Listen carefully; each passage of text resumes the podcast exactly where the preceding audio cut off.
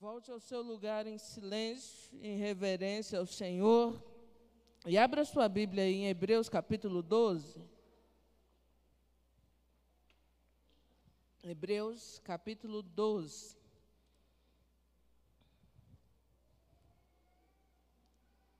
O tema que o pastor Cleito me passou foi a esperança atrai teus olhos e te encoraja. Essa esperança aqui é Cristo, irmãos. Então, Cristo atrai os teus olhos e te encoraja. Eu vou ler alguns versículos antes desse capítulo 12. Eu vou ler a partir do versículo 30 do capítulo 11, porque eu sou do contra. Vamos lá? Diz assim a palavra do Senhor. Hebreus 11, 30. Pela fé, ruíram as muralhas de Jericó depois de rodeadas por sete dias. Pela fé, Raabe, a meretriz, não foi destruída com os desobedientes, porque acolheu com paz os espias. E o que direi mais? Certamente me faltará o tempo necessário para referir o que há a respeito de Gideão, de Baraque, de Sansão, de Jefté, de Davi, de Samuel e dos profetas, os quais, por meio da fé, subjugaram reinos, praticaram a justiça, obtiveram promessas, fecharam a boca de leões, extinguiram a violência do fogo, escaparam ao fio da espada, da fraqueza tiraram força, fizeram-se poderosos em guerra, puseram-se em fuga exércitos de estrangeiros. Mulheres receberam pela ressurreição seus mortos. Alguns foram torturados, não aceitando o seu resgate, para obterem superior ressurreição. Outros, por sua, por sua vez, passaram pela prova de escárnios e açoites, sim, até de algemas e prisões. Foram apedrejados, provados, cerrados pelo meio, mortos ao fio da espada. Andaram peregrinos, vestidos de pele de ovelhas e de cabras, necessitados, afligidos, maltratados, homens dos quais o mundo não era digno. Errante pelos desertos dos montes, pelas covas e pelos antros da terra.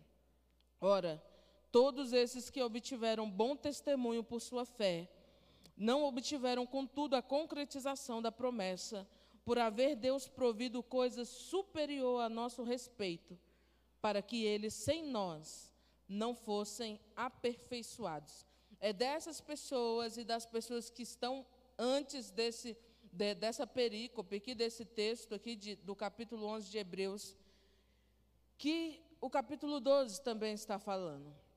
E aí diz assim, Hebreus 12, 1. Portanto, também nós, visto que tenhamos a rodear-nos de tão grande nuvem de testemunhas, desembaraçando-nos de todo o peso e do pecado que tenazmente nos assedia, corramos com perseverança a carreira que nos está proposta olhando firmemente para o Autor e Consumador da fé, Jesus, o qual, em troca da alegria que lhe estava proposta, suportou a cruz, não fazendo caso da vergonha, e está sentado à destra do trono de Deus. Amém, irmãos?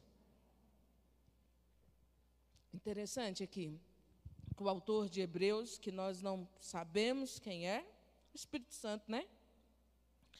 É, depois de encorajar os crentes, apresentando a galeria né, desses heróis da fé, então ele começa a nos mostrar como que nós devemos seguir essas mesmas pegadas.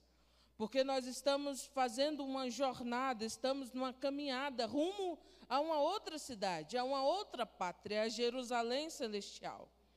Nossa viagem tem como ele coloca aqui como uma, um exemplo, como uma corrida. E essa corrida a fazer tem obstáculos a vencer, tem orientações a seguir, tem ordens a obedecer. Então aqui o autor de Hebreus, ele descreve essa vida cristã como um atleta que faz uma corrida numa vasta arena, cheia de espectadores, né? William Barclay, ele vai dizer que esse autor de Hebreus, ele lança a mão dessa figura do atletismo, porque era uma figura muito popular na Grécia antiga e na Roma, né, dos Césares. Os crentes estão no estádio repleto de testemunhas, então para fazendo esse caminho aí da vida. O autor então é, nos dá um sumário dessa vida. Ela tem uma meta, nós caminhamos rumo a um alvo. Ela tem uma inspiração, né? Nós temos exemplos a seguir. Nós temos obstáculos que vai aparecer, como está aqui nesse texto. Haverá dificuldades. E a condição a seguir precisa de disciplina, tem um exemplo a ser seguido, um exemplo maior, que está aqui nesse texto também. O alvo maior é Cristo. E há uma presença contínua durante essa corrida. Jesus, antes né, de subir aos céus, ele disse: Olha, eu estou indo, mas o, rogarei ao Pai e ele vai enviar um outro consolador. O Espírito Santo vai guiar vocês a toda verdade. Então, há uma presença que nos acompanhará, né? essa promessa de Cristo. O Espírito Santo está conosco nessa corrida da vida, da vida cristã. E agora aqui falando no, propriamente aqui do versículo 1, portanto nós, visto que estamos a rodear-nos de tão grande nuvem de testemunhas, essa galeria do, dos heróis da fé, que o autor de Hebreus vai descrever aqui no capítulo 11. E é interessante porque essa galeria desses heróis da fé, ela não se restringe apenas aos crentes do passado, mas parece que nos chama também para incluir os crentes do presente. Há também continuar, né? E o autor se coloca aqui no meio dessa corrida, por também nós. Ele também está né, no meio dessa maratona. E é interessante porque aqueles que venceram a corrida, que estão nessa galeria aqui, eles estão nessas arquibancadas como uma nuvem de testemunha, não como que para apontar o nosso o dedo para nós, né? Mas eles estão lá como um exemplo a nos encorajar, a prosseguir.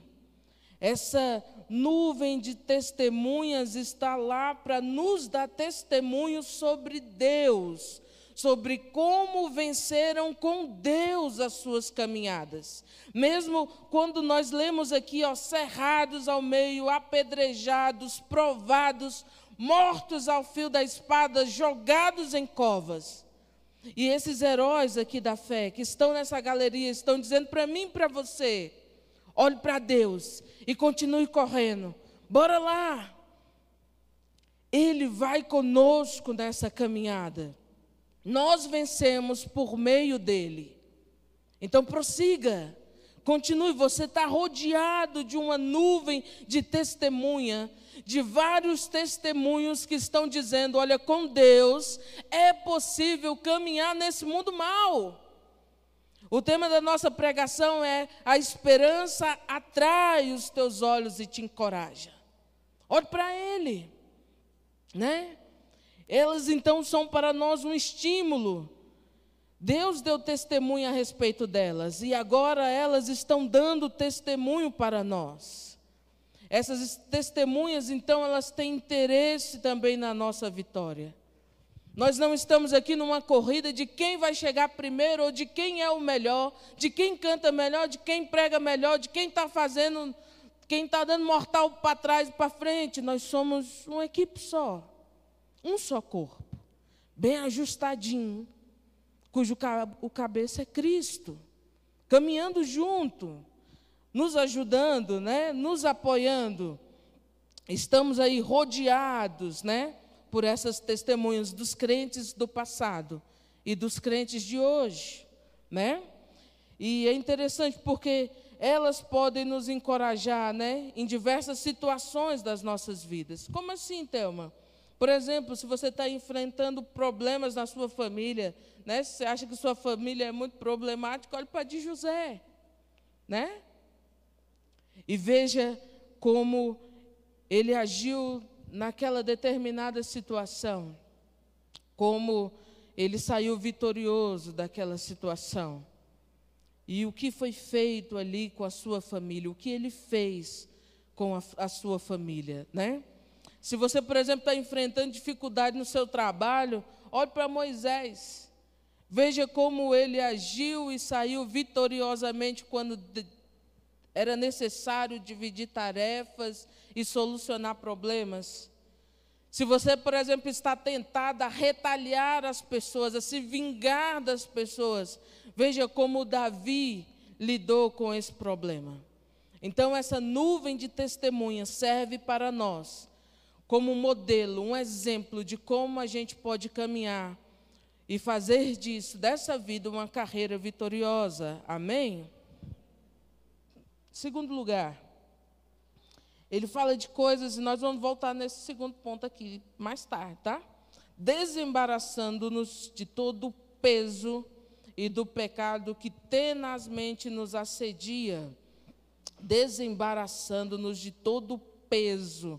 Essa palavra grega aqui usada para embaraço é a mesma que estorvo. É volume, seja em tamanho, seja em peso mesmo, né? Um corredor, ele não pode correr com peso extra. Vai dar ruim, né? Então, é, o peso aqui é tudo aquilo que é um estorvo, um volume a mais, um peso a mais, que se transforma em um obstáculo para a vida do corredor. É qualquer coisa que te incapacita a correr com desenvoltura. Um exemplo, quinta-feira, Felipe chegou lá em casa, e nós fomos correr, Júnior, ele e eu, né? Os dois aí na, na casa dos 80, 75 quilos. E este tonel de 120 e poucos quilos, né? E aí quem cansou primeiro? Quem carrega mais peso extra? Foi eu que fiquei para trás, né? Várias léguas.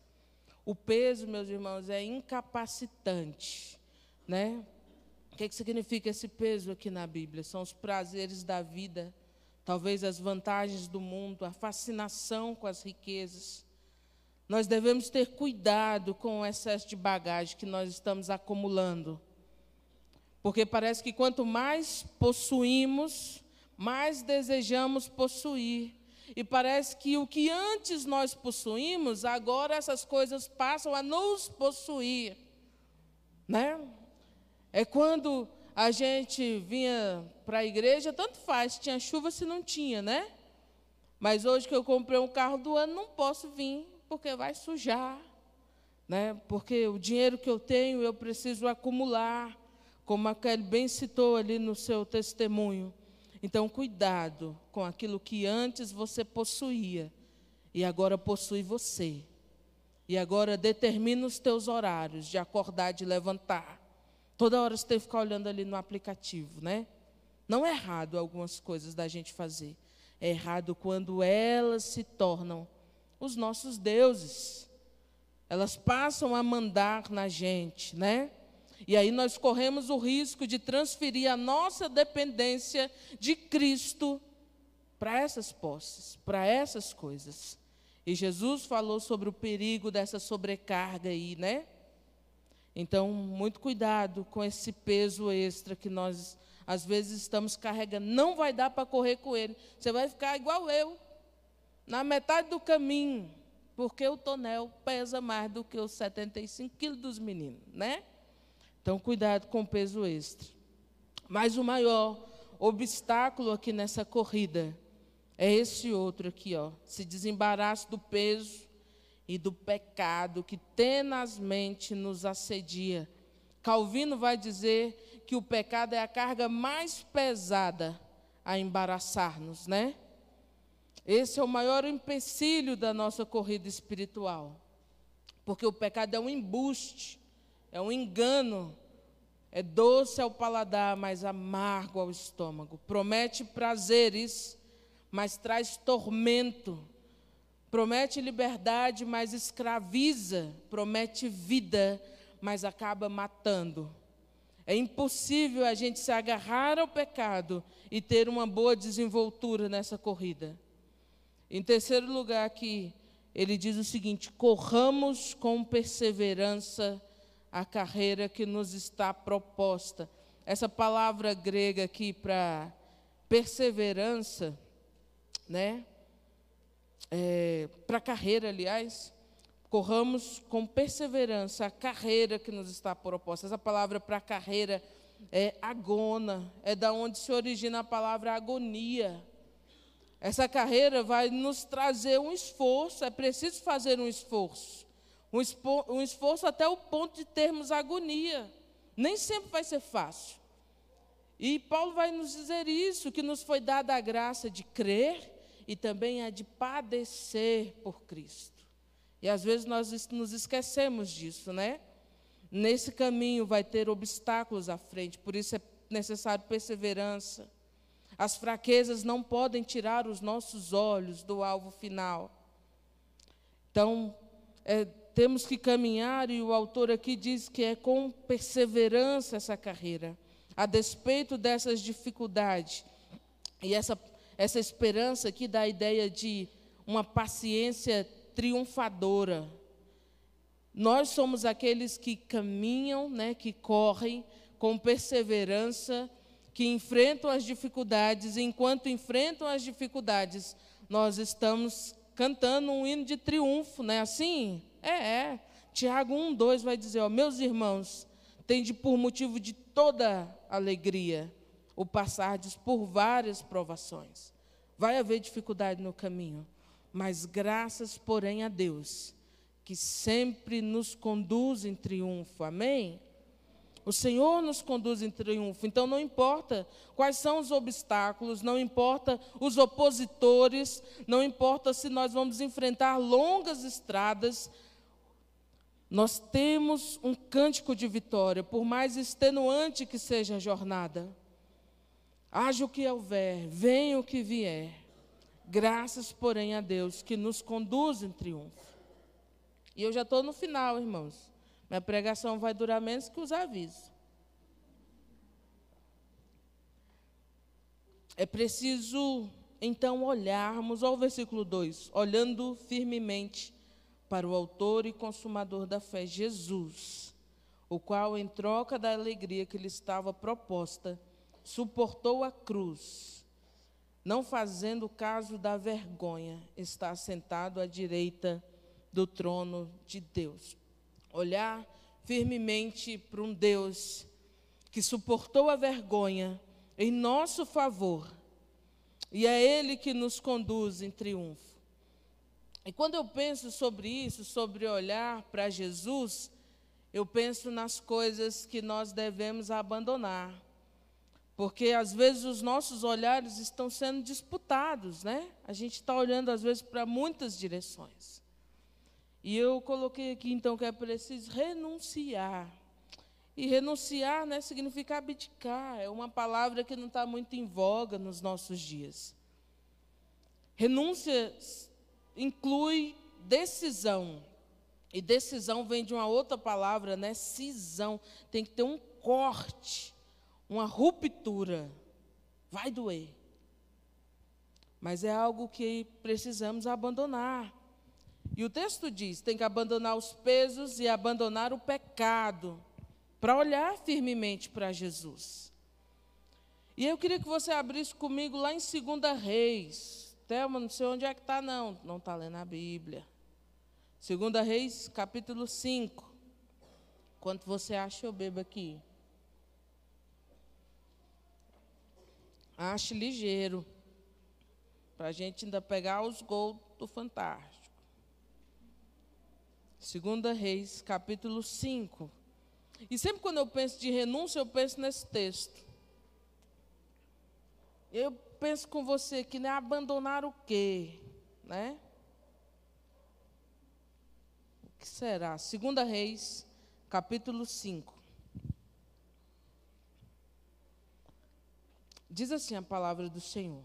Naamã, comandante do exército do rei da Síria, era homem, era grande homem diante do seu senhor e de muito conceito, porque por ele o Senhor dera a vitória à Síria era ele herói da guerra, porém leproso.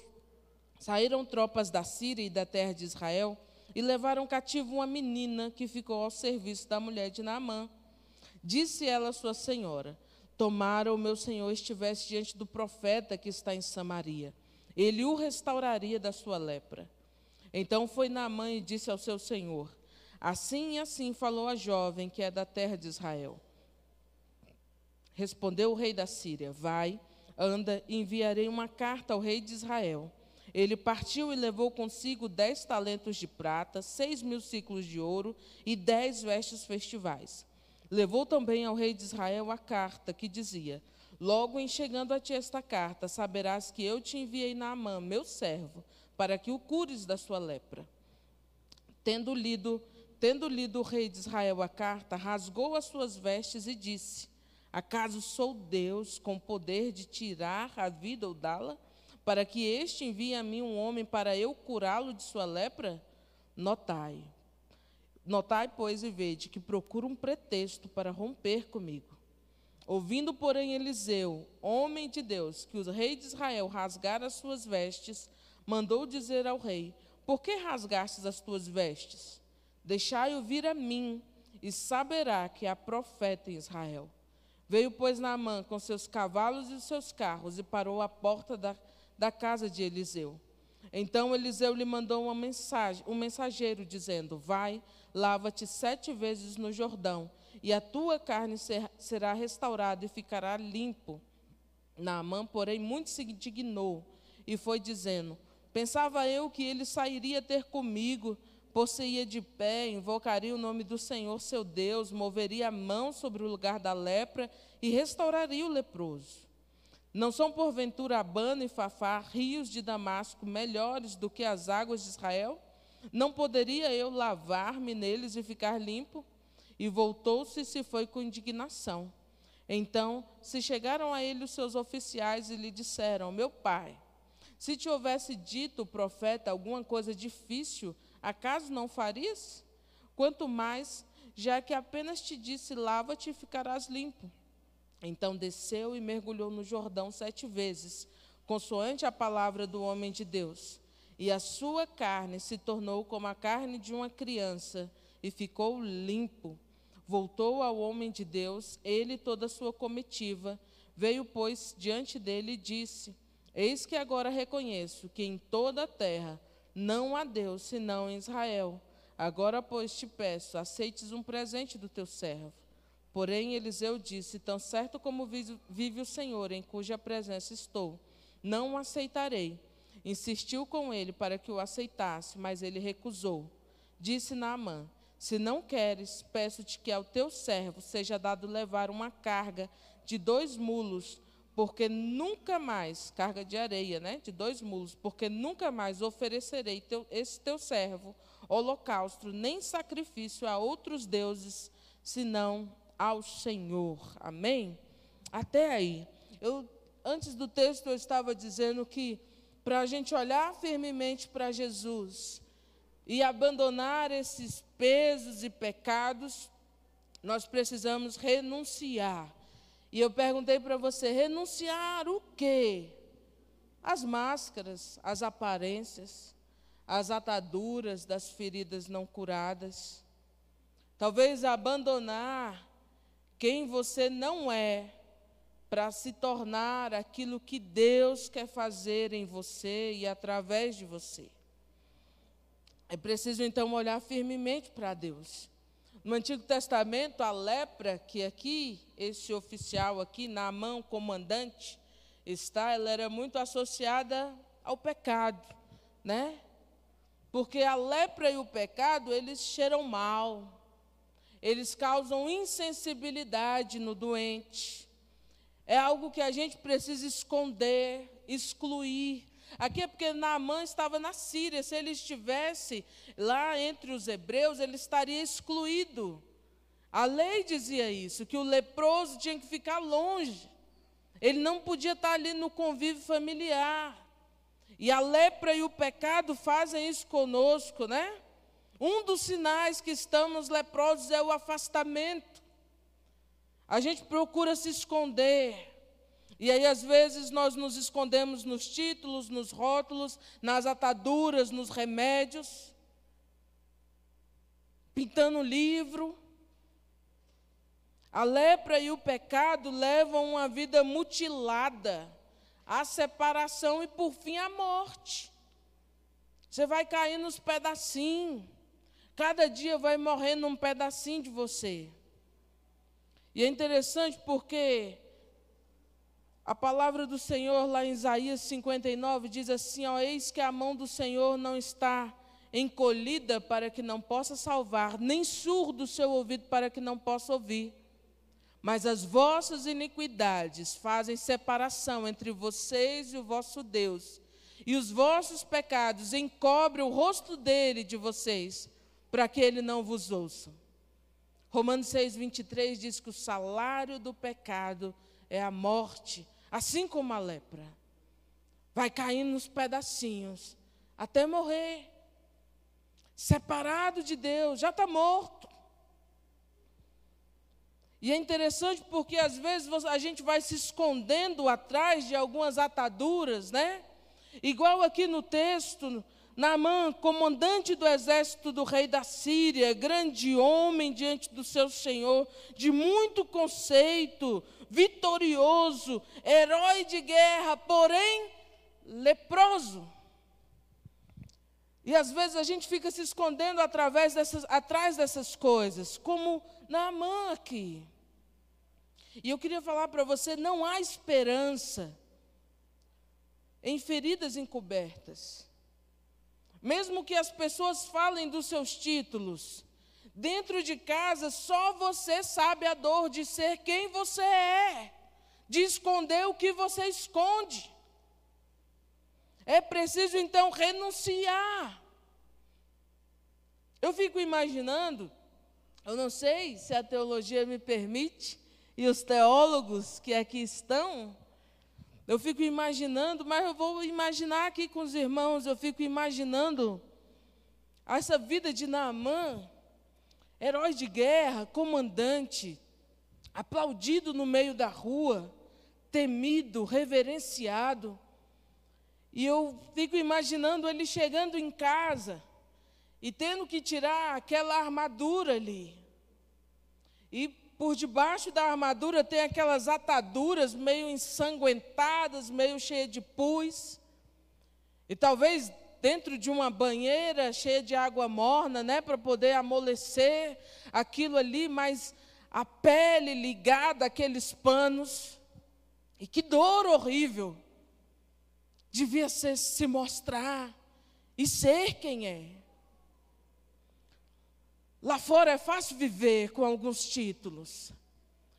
Às vezes a gente pergunta para as pessoas como vai você e elas nos, nos respondem: Olha, eu tô, estou fazendo pós-graduação, eu estou rodando, o peão está girando. Eu não perguntei isso, eu perguntei como vai você. Como você está? Quem é você dentro de casa? Aqui é fácil você pegar sua armadura bonita de domingo, de cara de ver Deus. Mas eu quero saber quem é você quando ninguém te olha quando é só você e o travesseiro, quando é só você e esse coração mutilado. Quem é você dentro de casa? Quem é você com o celular na mão? Quem é você nas esquinas? Quem é você? É fácil a gente cantar aqui e chamar a igreja a se alegrar, mas quem é você? Talvez um depressivo, trazendo uma armadura que esconde aí a carne exposta. Talvez ninguém tinha tido coragem de falar com esse homem aqui o que uma menina estrangeira cativa falou. É leproso. Mas eu quero te falar que a esperança atrai os teus olhos, atrai os teus olhos e te encoraja. Uma cativa de Israel dentro da casa dele. Lá em Israel, a cura. Ah, se meu Senhor soubesse. E aí lá vai o pomposo, né? Vou chegar, o profeta vai vir porque todo mundo me reverencia, né? Por onde eu passo. E às vezes as pessoas vêm assim para Jesus, elas chegam aqui e acham que a gente vai ter medo delas. Não, é porque lá eu mando, eu desmando, lá eu faço e aconteço. Baixa a bola. Elias falou: não vou lá, não, vai lá e banha sete vezes, vai ficar curado. Né? Quebra esse orgulho aí. Obedeça. Renuncie. Às vezes você vem para o Evangelho, mas você quer viver a vida a la Thelma, a la doutor Zezinho. Mas tem que viver isso aqui, se você quer mudança. Porque senão você vai continuar pintando quadro, vai continuar tomando remédio, vai continuar vindo para a igreja limpo no domingo, mas arrastado para casa na sexta-feira. Porque você está vivendo um evangelho misturado e não é evangelho. Tem que se submeter, tem que renunciar, tem que deixar Deus quebrar esse orgulho. Vai lá e banha no Rio Barreto e você vai ser curado. Para Naamã, Deus deu uma pele nova e deu um coração novo também. E para nós, Cristo tem um novo coração, um novo modo de viver, um novo modo de enxergar essa vida, essa carreira. O que, que você está fazendo com a sua carreira? Para onde você foi? Talvez Naamã tinha ouvido já todo tipo de conselho. Né? Toma esse chá, toma essa raiz, toma isso daqui. E hoje em dia não é diferente. A gente, né, hoje eu estava conversando com Israel de manhã, e eu estava falando do. O pastor me enquadrou bem ali no sábado. Tem você tem que fazer uns exames de sangue, né? E eu estou vendo que eu estou dobrando de tamanho, eu estou vendo. E eu estava conversando com Israel. Israel é, está se formando em educação física. E eu estava falando para ele, Israel, todo gordo tem uma dieta de receita, né? Todo gordo sabe o que que doutor Laí Ribeiro fala sobre a alimentação saudável. Todo gordo lê os artigos, sabe que massa vira açúcar, né? Carboidrato vira açúcar dentro do corpo. Mas continua gordo.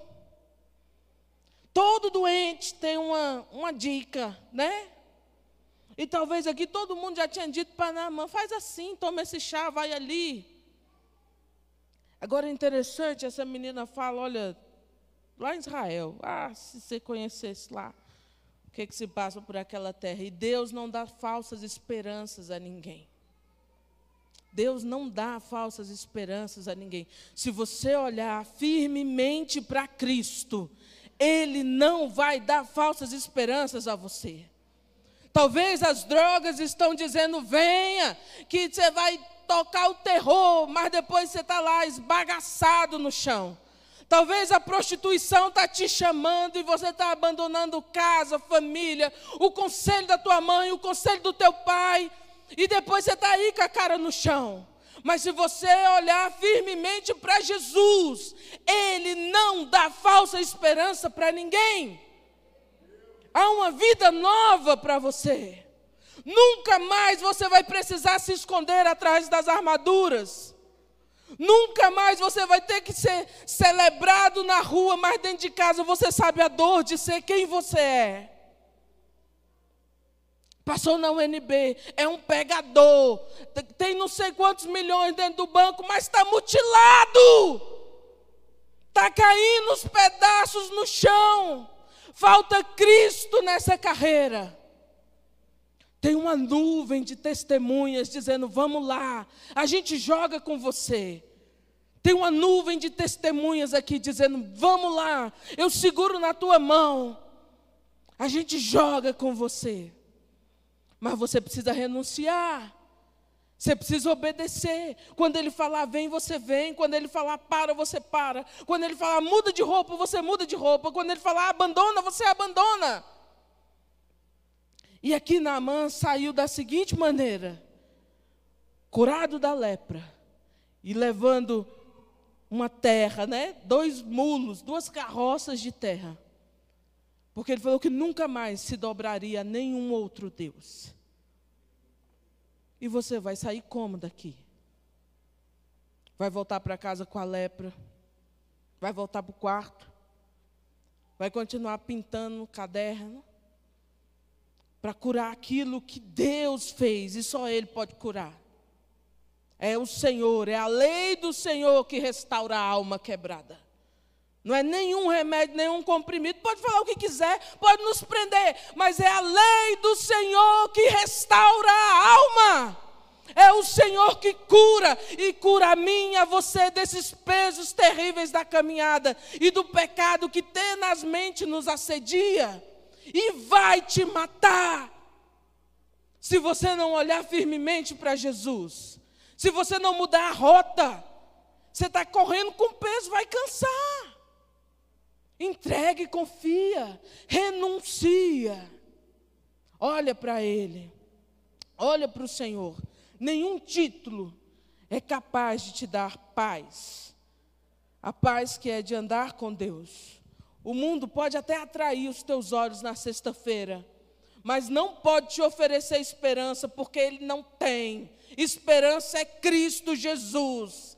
Cristo, Jesus, Cristo em nós, a esperança da glória. É só Ele que pode oferecer esperança.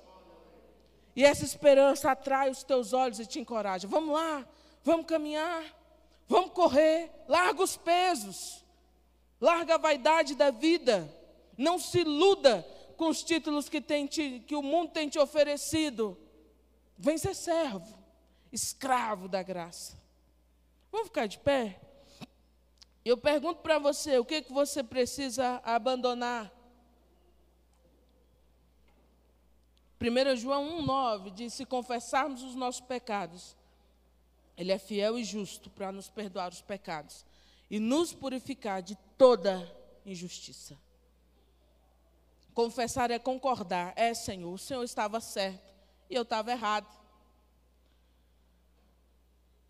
Quem que você precisa destituir nesta noite? Quais ataduras você precisa tirar? Para que você possa olhar firmemente para Jesus. Você quer fazer essa decisão hoje? Quer correr essa carreira? Ou quer continuar se escondendo? Porque lá fora eles estão dizendo é herói de guerra, é corajoso, isso aí bota para lascar no mundo, mas dentro de casa é um leproso. Você quer andar com Jesus? Então eu queria te convidar, sem meias palavras, sem mais delongas, vem aqui à frente, vamos orar juntos, se é a sua vontade de entregar essa vida ao Senhor e dizer: Jesus, eu não quero mais ser um leproso, eu quero renunciar a essa vida e olhar firmemente para Jesus e andar contigo. Vamos orar? Se não, vamos orar. Senhor nosso Deus, nós te agradecemos, ó Pai, por tua palavra, Senhor. Te louvamos porque ela é viva e eficaz. Eu te agradeço, Jesus, porque tu és o nosso exemplo maior, o testemunho maior que nos encoraja nessa carreira. Que dia após dia nós possamos renunciar aquilo que está atrasando os nossos passos, ó Deus, e olhar firmemente para Ti, o Autor e Consumador da nossa fé.